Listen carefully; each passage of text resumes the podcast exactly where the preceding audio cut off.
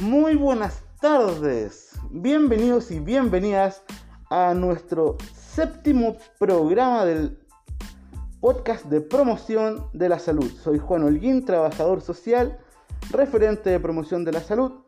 Y este es nuestro episodio número 7. Hago la corrección que el, el, podcast pasado dije que era el número 7 y era el número 6, cuando estuvimos hablando del programa especial de pueblos indígenas. Dicho esto, comenzamos con este día lunes 31 de mayo del 2021 que celebramos el Día Mundial sin Tabaco o el Día del Antitabaco. En fin, nos encontramos el, día de hoy con eh, nuestra querida jefa de sector, nuestra kinesióloga también, Alicia Tapia. ¿Cómo estás, Alicia? Eh, aquí, buenas tardes, bastante bien.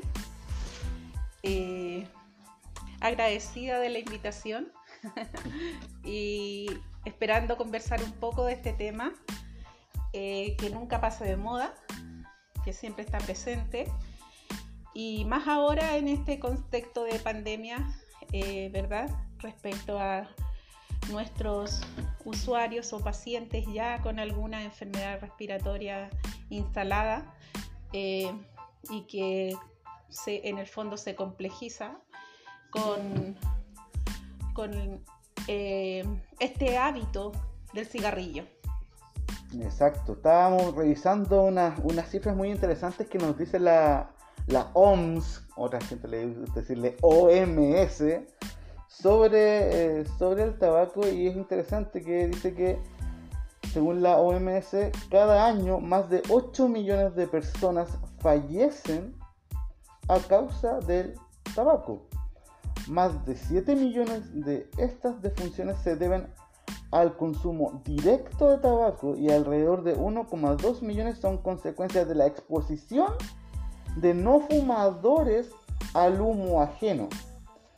Más del 80% de los 1.300 millones de consumidores de tabaco que hay en el mundo viven en países de ingresos medianos o bajos. Y finalmente dice que es una de las principales causas de muerte, enfermedades e incluso el empobrecimiento. ¿Qué te parece estos datos, querida Alicia? Sí, eh, son bastante alarmantes. Eh, si los ajustamos un poco a la realidad local, nosotros en la última encuesta de salud del 2019, eh, a nivel nacional teníamos un 33% eh, de gente de cese de tabaco, en el fondo, de gente intervenida eh, y que lograba eh, dejar de fumar. Eh, en los programas locales que nosotros tenemos, eh, también tenemos eh, más o menos ese porcentaje. A ver, lo hago súper, súper básico el ejemplo, pero si yo en un taller tengo nueve personas, tres van a dejar de fumar, tres no dejan de fumar y tres bajan su cantidad a más de la mitad.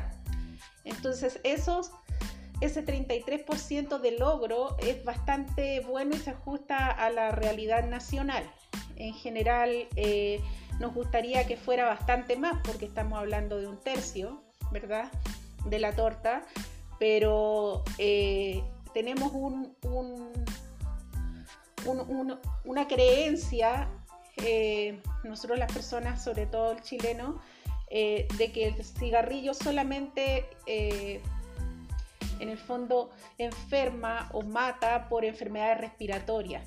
Pero los, los chilenos en general nos, movemos, nos morimos de enfermedades cardiovasculares. Mm. Y el cigarro eh, es un, un gran eh, factor de riesgo en estas patologías, eh, en estos pacientes que fallecen por infartos o que, o que fallecen por accidentes cerebrovasculares eh, la principal causa o la mayoría de estos pacientes, en general el 90%, eh, son fumadores. Mm. Entonces hay una, hay una, relación directa y bueno, también hay otras aristas, claramente el sedentarismo, la obesidad, eh, la alimentación, ¿verdad? pero el cigarrillo tiene su cuota importante en, las enfermedades cardiovasculares y en las muertes por cardiovasculares. Ahora, eh, este día es importante porque en el fondo nos muestra eh, la lucha en contra de esta epidemia que es el, tabaquismo. Principalmente es la, causa de muerte prevenible más común que existe. O sea, podríamos ahorrarnos bastante más muertos a nivel nacional, mundial o local eh, si fumáramos bastante menos. Hay una, hay una sensación, eh, una percepción de que si bien existe la, la ley 20.660 que regula el tema del consumo del tabaco, con un montón de disposiciones de que ya no se puede fumar en lugares cerrados, o que si estás en un restaurante o un recinto público, si este no tiene un, una adherencia al, local principal tampoco se puede fumar, o hay una serie como de, situaciones que se, están regulando, pero da la sensación de que pese a las enormes exigencias, incluso el aumento importantísimo del, del impuesto, mm. Al tabaco, de que esto, esto no, no, baja. Finalmente parece ser que por más de que subas el precio, o que le coloques a la cajetilla un una foto gigantesca de una persona con un cáncer, el, la venta no, no, baja, la gente lo compra el cigarrillo igual. No sé qué, percepción tienes tú, Alicia. Mira, eh, cuando salió esta ley, eh, bajó bastante en primera instancia, fue, fue bastante... Eh, favorable el uso de que los espacios comunes no se fumara, pero se, logró de, manera como mediata. Después eh, eh, no se logró como mantener en el tiempo. Eh, la gente busca de donde no tiene para fumar porque finalmente esta adicción o enfermedad crónica, porque eso es una enfermedad crónica, hace que la gente requiera esto placentero del consumo de la nicotina en su cuerpo y, finalmente es la excusa como para decir eh, es el que me relaja, es el que me acompaña, es el que me ayuda a ir a obrar, eh, es el que me, ¿cómo se llama?, que me da la, instancia de tranquilidad familiar, mm. es mi conexión social con mis amigos. Tiene un aspecto hasta identitario. Eh, tiene, tiene un tema mm. social bastante, de bastante aceptación no solamente aquí en el país, a nivel internacional yo creo que tampoco ha pegado tanto esto porque finalmente las campañas publicitarias, las grandes tabacaleras siguen instaladas buscando todas sus formas eh, publicitarias para llegar a, las poblaciones eh, que, siguen consumiendo, porque salieron de, los países grandes consumidores de tabaco. Eh, a los países eh, de menos ingresos por lo mismo, porque finalmente eran donde podían seguir funcionando y seguir eh, ganando lucas. Pero en, pero en el fondo mm. eh, sigue instalada. Quizás debiera de haber una normativa más estricta a nivel macro, a nivel de, empresas, de restricciones de ese tipo. a ellos a lo mejor tener un impuesto bastante duro que, que significara, pucha, eh, no, no, la pérdida, porque finalmente es un negocio para ellos, si uno no desea eso o el mal, pero finalmente es algo que claramente no ayuda en nada. O sea, el cigarrillo no es un, no es un tu psicólogo, ni es tu hilo conductor en la vida, ni es... Eh, claro, no es una receta de un medicamento donde un doctor te dice Mire, fúmese, dos cigarrillos diarios y para le va a pasar la ansiedad, exacto, ¿no? No es algo así, aunque te lo quieran mostrar así públicamente. Ahora, en el tema del impacto que tuvo o no las campañas que se han hecho eh, a nivel eh, de Ministerio de Salud o de gobierno en, general, de poner en las cajetillas eh, que el cigarrillo te, hace eh, infértil, el cigarrillo te puede producir cáncer, el cigarrillo eh, te hace tener problemas a nivel de feto. Eh, todos esos, esos impactos así medios, medios de shock, la gente eh, no los percibe porque se los echa al bolsillo. O sea, el paquete de, no lo mira. claro, el, usuario, el consumidor no, es que va a comprar la cajetilla y va a hacer esto. Así como, oh, voy a mirar la imagen y después voy a abrir el cigarrillo. No, no lo mira, lo echa el, paquete. Yo, yo he, tenido la oportunidad de trabajar una cantidad de años importante con pacientes fumador. Eh, tenemos eh, a nivel local dos formas. No sé si quieres que te la explique. De por, supuesto. Ya.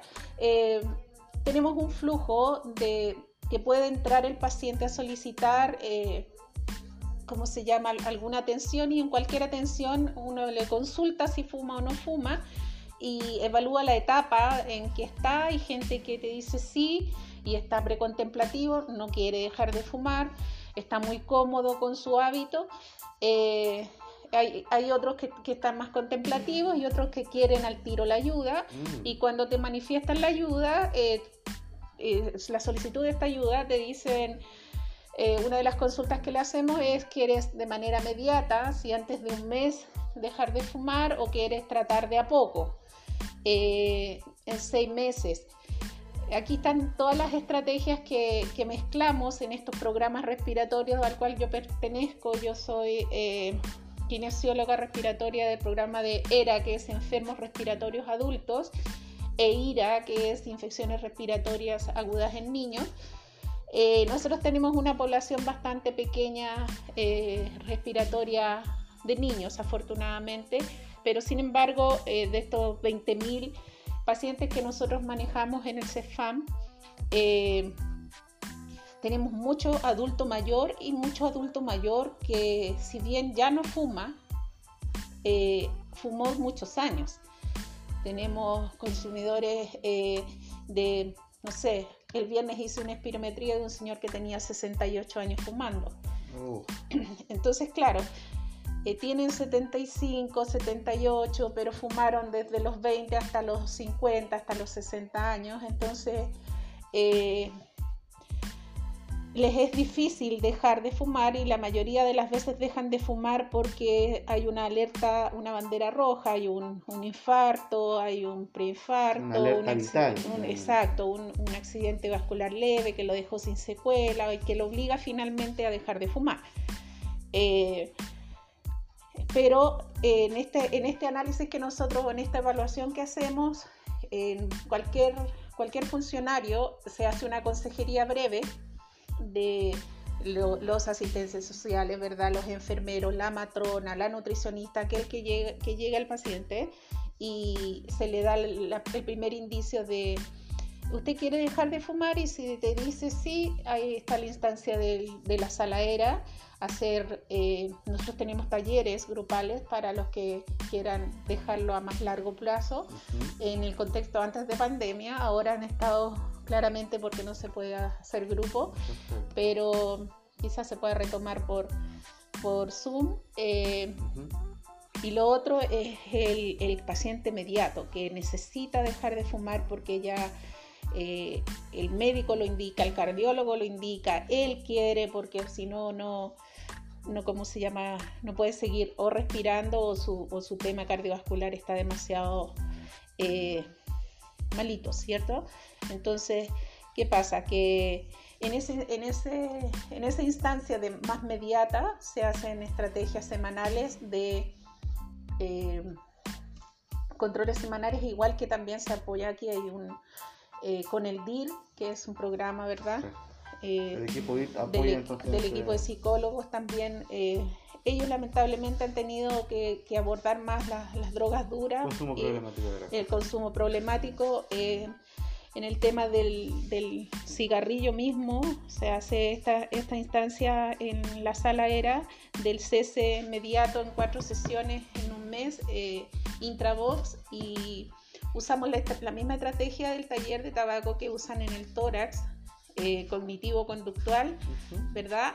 La diferencia es que ellos en el día de, en la cuarta sesión, eh, el paciente deja de fumar, pero tienen ellos apoyo con variniclina, o sea, tienen un fármaco sustituto del, entonces siguen las otras cuatro sesiones con el apoyo farmacológico. Eh, cosa que nosotros en general en APS no tenemos dentro de nuestra canasta, eh, pero muchos a pesar de con esas cuatro sesiones, eh, solamente igual están dentro de este 33% que te mencionaba yo, o sea, dejan de fumar. en general, los talleres que son de cuatro o cinco sesiones van, van, ¿cómo se llama?, abordando estrategias en base a tips, ¿ya? Eh, y a compromisos que vamos haciendo sesión con sesión eh, con el paciente. Hay un compromiso de manera escrita, eh, un compromiso de mano que, que, hace que el paciente se sienta comprometido y, y vaya probando el dejar de fumar. esto es un proceso, no es algo fácil. la gente a veces quiere, pero tiene ambientes muy inhóspitos para dejar de fumar, o sea, trabaja en una parte donde todos fuman. Toda su familia eh, fuma también. Todos desde niños en su casa siempre fumaron. Hay gente que dejó de fumar eh, muchos años, no fumó 20 años, pero no sé, tiene una crisis no normada de un fallecimiento de, de alguien muy importante y se derrumban. Entonces vuelven, vuelven, ¿cómo se llama?, a, a retomar el hábito. Eh, hay mucha gente que, los de antes fumaban pipa, por ejemplo. También tengo hartos de esos pacientes que, que creyó que si usaba el vapeador o el cigarrillo electrónico se obstruía menos o hay, hay los cuales también fuman marihuana pensando que hacen menos daño eh, a nivel pulmonar obstructivo, pero es, es el mismo e incluso depende de la cantidad es peor la obstrucción. Estoy hablando a nivel de netamente de aparato respiratorio, no de, no de otro sistema. Pero en general, eh, así es como lo, abordamos de manera local. Creo que lo que más da resultado a nivel nacional como estrategia de, del cese o el acompañamiento para dejar de fumar eh, son las consejerías breves. Mm si todos hiciéramos una buena, nosotros eh, como usuarios internos, como compañeros de trabajo, una buena, eh, eh, más que buena, sino que interconectada, como que todos habláramos el, mismo lenguaje. muchas veces se da la instancia de que nosotros los que estamos como en el tema, en el fondo la derivación a, ah, vaya con ella porque ella sabe, pero si todos hiciéramos como más en la familia, el apoyo al, paciente, eh, claro. Eh, una de, las personas que a mí alguna vez me relató algo que me llamó mucho la atención es, eh, yo fumo porque mi mejor amiga fuma y me parte el alma decirle que no fume en mi habitación. Mm. Entonces algo que parece tan, tan somero como ejemplo, ella tuvo todo un tema emocional porque venció y dejó de fumar en el minuto en que pudo decirle a su mejor amiga que no fumara en su habitación. Que si venía a la casa tenía que fumar en la terraza eh, o tenía que bajar en el edificio que vivía.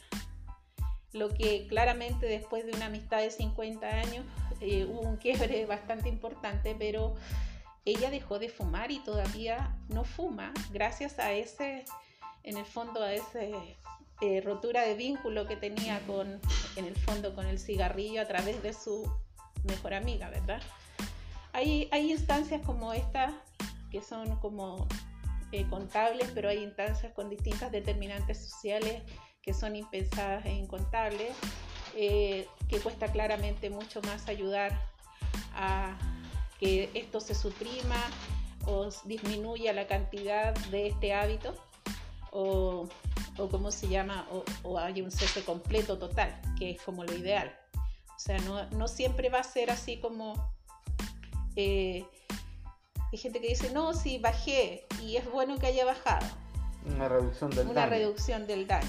Sí, si fumaba 40 y bajó a 20, claramente un buen, un buen inicio. Mm. Pero si fumaba 18 y ahora fumo 15, en realidad es como lo mismo.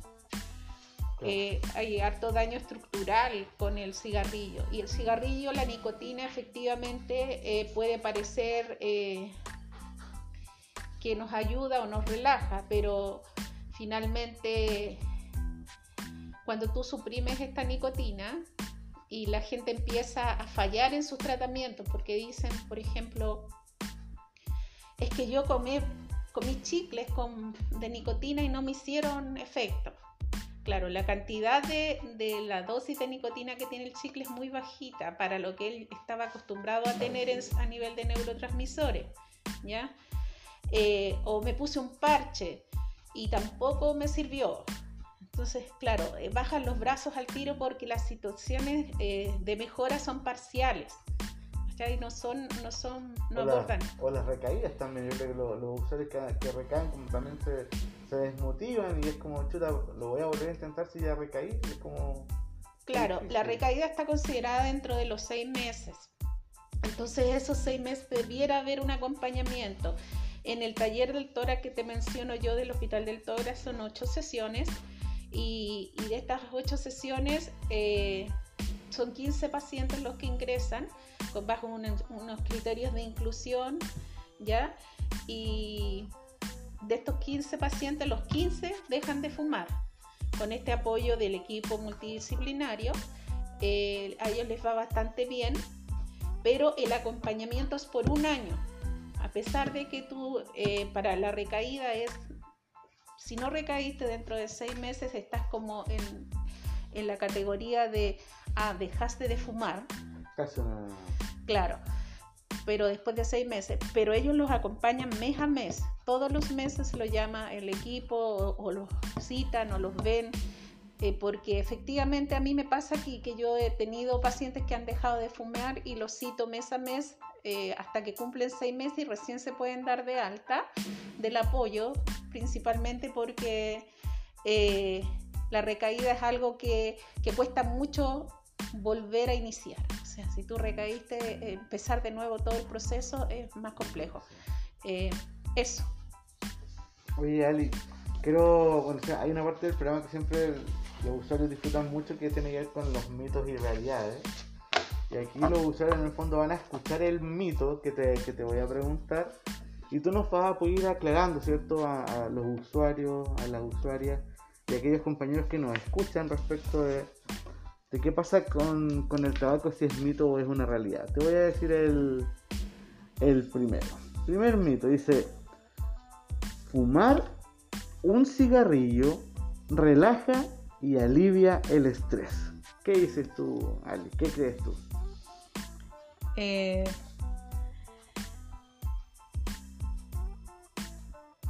¿Cómo lo podríamos...? Lo podríamos ver de, dos ámbitos. En realidad es, eso es un mito, ¿ya? Porque una parte es mito y otra parte es realidad, ¿ya? En la parte de realidad eh, no, tiene, no tiene propiedades propias valga la redundancia, eh, de tipo relajante, ah, sino que más bien es efectivamente como cigarrillo completo es estimulante. Mm. Pero esa sensación de alivio que te provoca la nicotina a nivel de neurotransmisores es una sensación que dura eh, 8 minutos. Las mm. ganas de fumar se te pasan después de 8 minutos.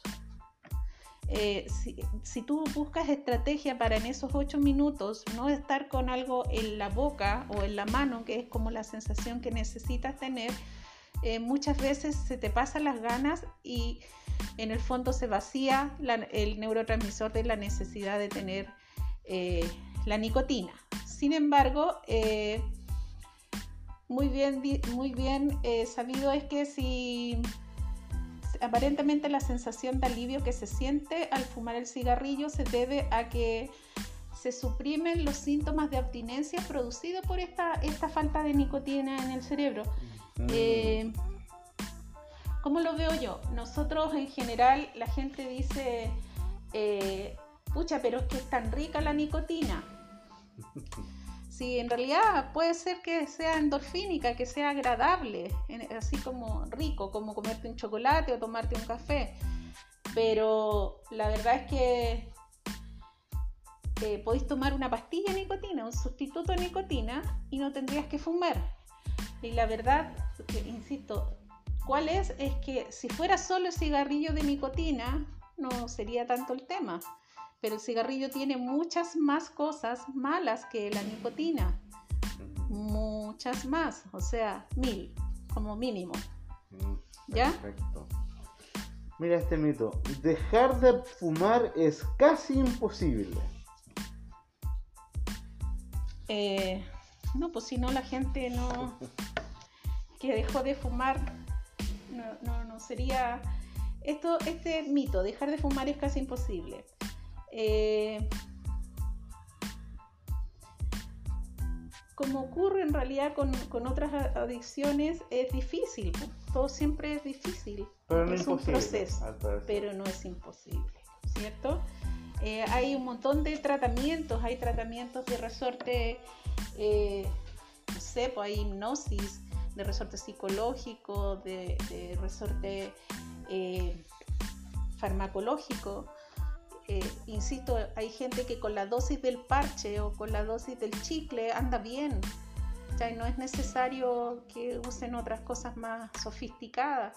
Hay gente que con el solo hecho de cambiar del cigarrillo normal a, usar tabaco natural, eh, que en primera instancia eh, esto rico del tabaco, no sé, en Cuba o en, países que fueron eh, donde nació esto de fumar tabaco puro, hay, hay, no sé, pues hay personas que fuman 100 años y nunca se mueren de cáncer ni de cardiovascular ni, ni, ni nada parecido, ¿cierto? pero porque fuman tabaco puro. Una de, de los tratamientos o de, parte del tratamiento es que puedas empezar a fumar tabaco natural y hacerte tus cigarrillos. Es un tabaco más pesado, es un tabaco que se puede apagar y volver a prender. Ya es más barato, es más inocuo. Es tabaco, pero es no tiene esta cantidad de, de alquitrán y otras cosas varias que, que son bastante malas para el organismo. Ali, si se, este, este, este mucha gente lo va a querer saber. Si se deja de fumar, se engorda siempre. Sí, hay gente que engorda. Eh, eso, eso, es una realidad. Eh, ahora, siempre para todas estas, terapias siempre hay un costo-beneficio, ¿verdad? Eh, nosotros podemos engordar, pero podemos hacer ejercicio. Eh, siempre hay una entrada y una salida. Yo puedo a lo mejor querer por ansiedad comer más, pero puedo hacer ejercicio. O no tiene para qué ser comer eh, cosas que tengan azúcar. Siempre lo que nosotros indicamos en general como tips, cuando tú sientes estas 8 minutos ganas de fumar, es que comas eh, palos de zanahoria, palitos de ajo, o sea, de, apio. Eh, hay gente que, que, come frutos secos, ¿verdad? Eh, palos de canela, la, sensación de tener un lápiz en, la boca, así como algo que, que mascar. Hay gente claramente que, que toma agua, que sale en el fondo a dar una vuelta cuando siente esta ansiedad loca de fumar o de comer. Eh, está permitido tomar café, está permitido tomar todo, todo el líquido que quieras tomar, ¿ya? Y caminar todo lo que quieras y hacer todo el ejercicio que puedas. Entonces puedes compensar, o sea, el costo-beneficio de dejar de fumar versus 2-3 kilos que puedas subir, eh, claramente eh, es impensado el beneficio que tiene dejar de fumar en relación a los kilos que pueda subir.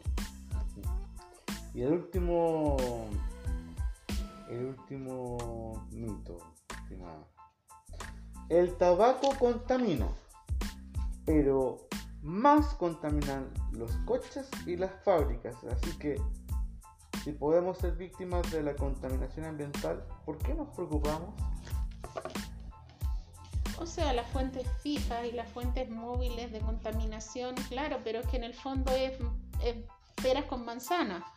O sea, no porque eh, el, automóvil o la fábrica contamine más, no significa que yo voy a estar eh, contaminando de manera más directa intrahogar a mi familia. O sea, tú mencionaste un número importante eh, de personas que fallecen de manera indirecta sin nunca haber fumado un cigarro. O sea, a nivel mundial me parece que dijiste más de un millón de personas, un millón trescientos.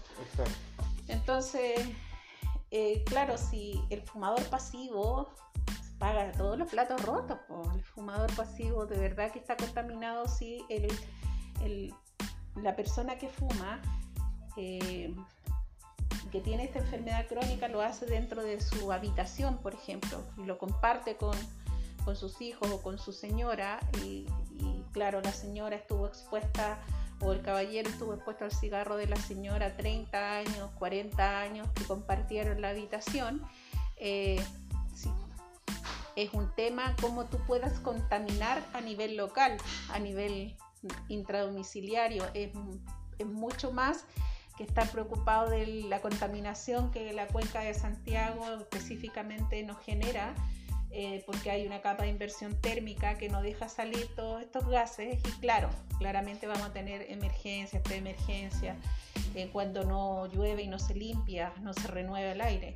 Eh, pero eso a nivel macro se tiene que manejar a nivel gubernamental, pero lo que yo puedo hacer con mi grano de arena es contaminar menos si hay gente que en realidad también tiene el derecho a estar en espacios con aire limpio.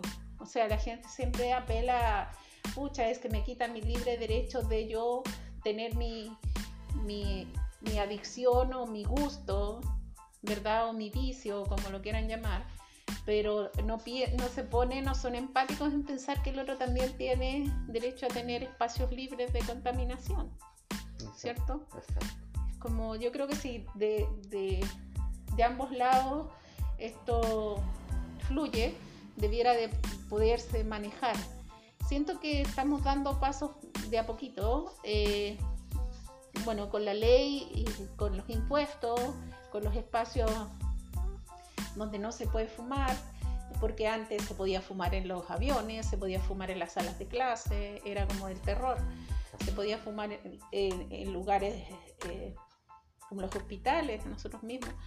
Eh, entonces ahora ya no, no existe eso, sin embargo todavía hay bastante fumador por la vida y en este contexto de pandemia eh, la gente como se ha visto en, esta forma nueva de vivir, en estos confinamientos, eh, hay, hay, más temas de, del manejo de, ansiedad, de ganas de, de súper fuerte. Entonces, con, esta, con estas crisis de angustia, de ansiedad, de encierros, de, ver que siempre existe alguien cerca, algún familiar, un conocido, un vecino que se contagió, que falleció, claramente eh, la gente está fumando más.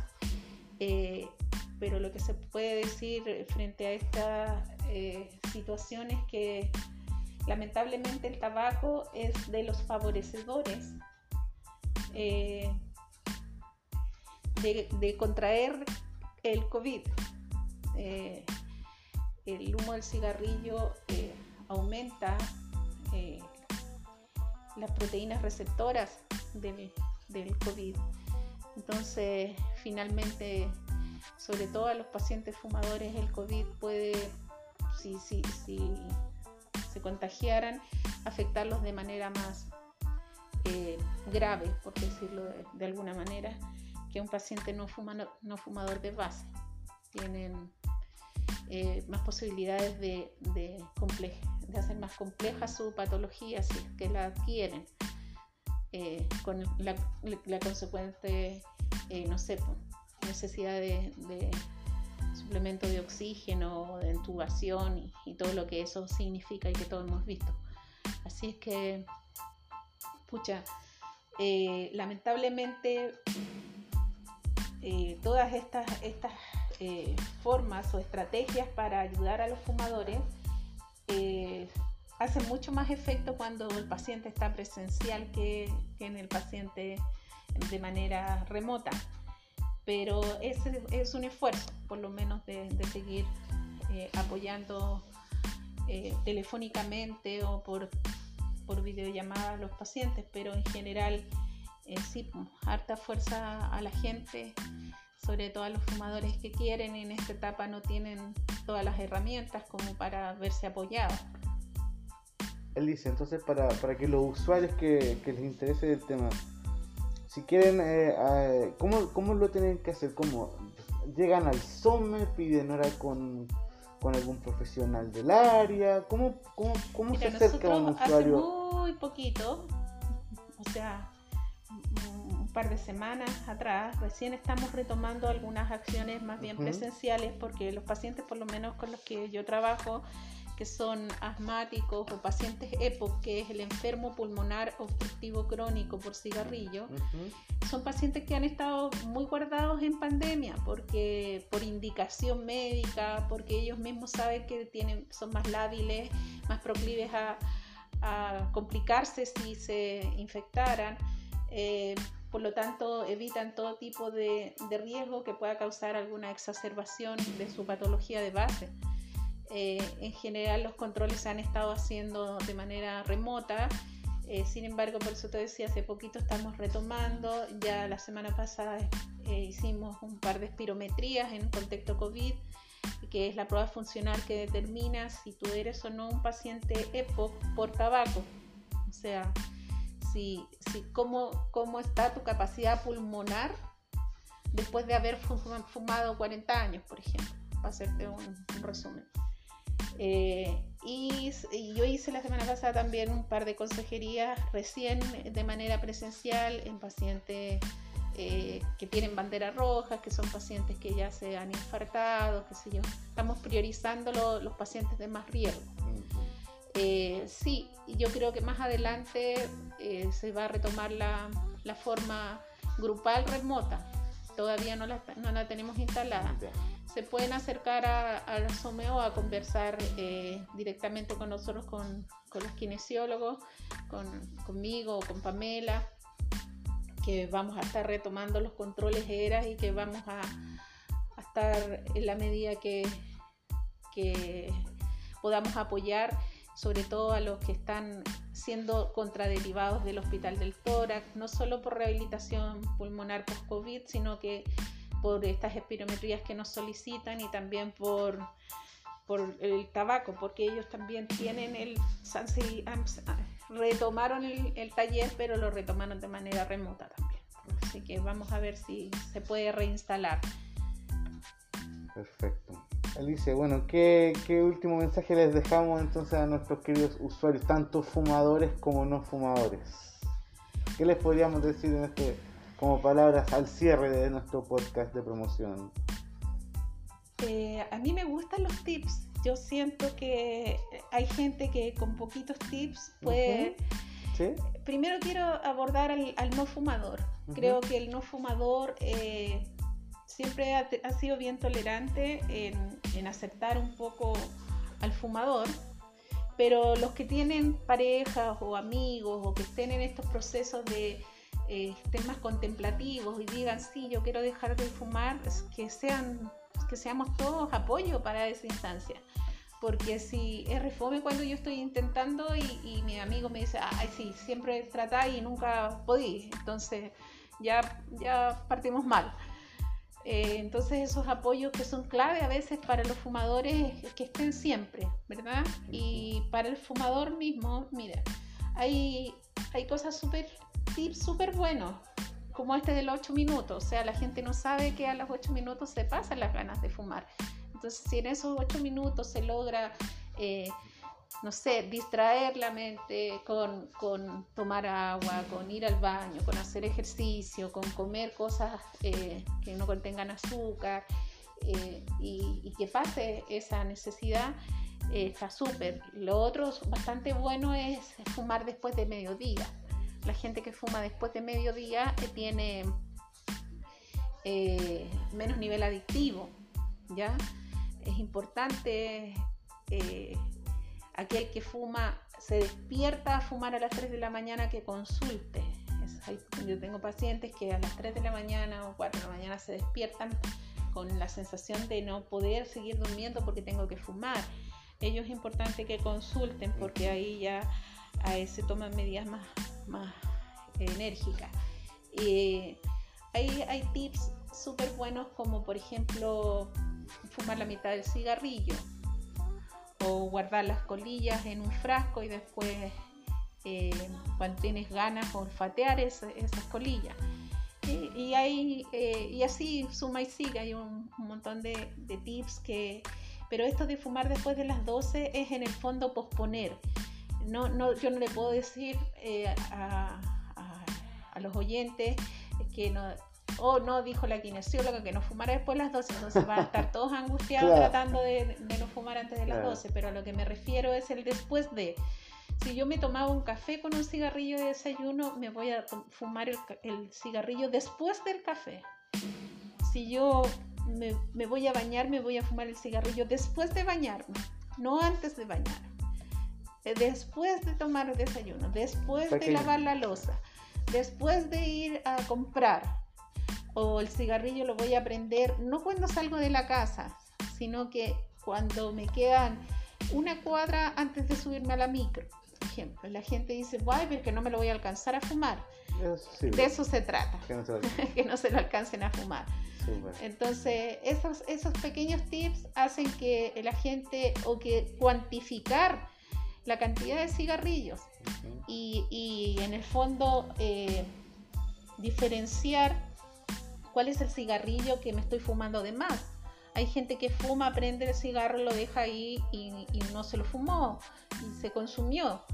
Y es porque eso lo prendí solo por una cosa de automática, ¿verdad? Pero no ni siquiera sentí ganas. A esos cigarrillos nosotros vamos echando mano. Y claro, si fumas 20 y lograste y nos ponemos un objetivo de vamos a fumar 18, después 13, después 10, y los cumple es un gran avance. se fortalece también la persona, su, la autoestima. Les cambia también todo lo que, lo que es bastante conocido. O sea, te cambia, eh, se mejora la piel, no estás deshidratado, ¿verdad? No estás amarillo tus dedos, tus dientes, eh, hueles mejor. Todo ese tipo de cosas que finalmente hay gente que deja de fumar por esas cosas no, por la patología en sí, sino que por la cosa estética. Sobre todo abordar con los niños, yo digo, como para cerrar, eh, a mí me ha tocado hacer en, los colegios charlas para niños adolescentes eh, que usualmente creen que fumar es, ser bacán. O sea, soy, soy, soy, puta, soy top, soy, soy bacán si fumo. Entonces, eh, cuando tú mencionas que el cigarro hace que produzca más flema y que después andar tosiendo, como con, un buen chileno, eh, un pollo ahí, y, todas las niñitas hacen guau, qué asco, y al final, claro, desencantas, le das el otro enfoque a los adolescentes y, muchos dejan como de tener idealizado el concepto de que soy superhombre o soy bacán si fumo, ¿cachai? En general, o supermujer. Pero Claro, no es agradable eh, tener síntomas de los pacientes fumadores, o sea, estar llenos de flema todas las mañanas, eliminar eh, secreción más de lo normal, o estás conversando, te ríes, o, o cómo se llama, y toses, toses con flema, entonces no es agradable, o, finalmente eh, lamentablemente la muerte respiratoria por cigarrillo, el paciente EPOC tipo 2 que es un paciente avanzado en esto de fumar, que tiene mucha dificultad para respirar y que finalmente lo conectan a un oxígeno, en buen chileno eh, fallece como pescado fuera del agua, o sea, muy ahogado. Y si tú haces mención de esas cosas, hay, hay gente que escatima, que en realidad que, que piensa y hace clic y cambia el sentido de su vida y logra salir de la, enfermedad crónica, de la adicción, que la enfermedad crónica. Perfecto. Eso. Bueno, contamos, contábamos antes de finalizar el programa, contamos con guías anticipatorias en la temática, Ali. Ahí existen, están ahí. Se pueden pedir, se, les puede mandar por correo, me imagino sí, Sí, sí, existen. están hechas ahí. Podemos ayudar con eso. Perfecto. Muy buen programa. Muchas gracias a Alicia Tapia, nuestra querida kinesióloga, referente de IRA, era nuestra jefa de sector también del sector norte, ha estado con nosotros en nuestro capítulo 7 de la segunda temporada de nuestro podcast de promoción. Esperamos tenerte, Ali, tal vez en otro programa con algún tema relacionado justamente a, a, tu, a tu especialidad. Muchas gracias, Alicia, por... Eh, compartirnos tu experiencia y tus tips. Gracias Juan a ti y a toda la gente.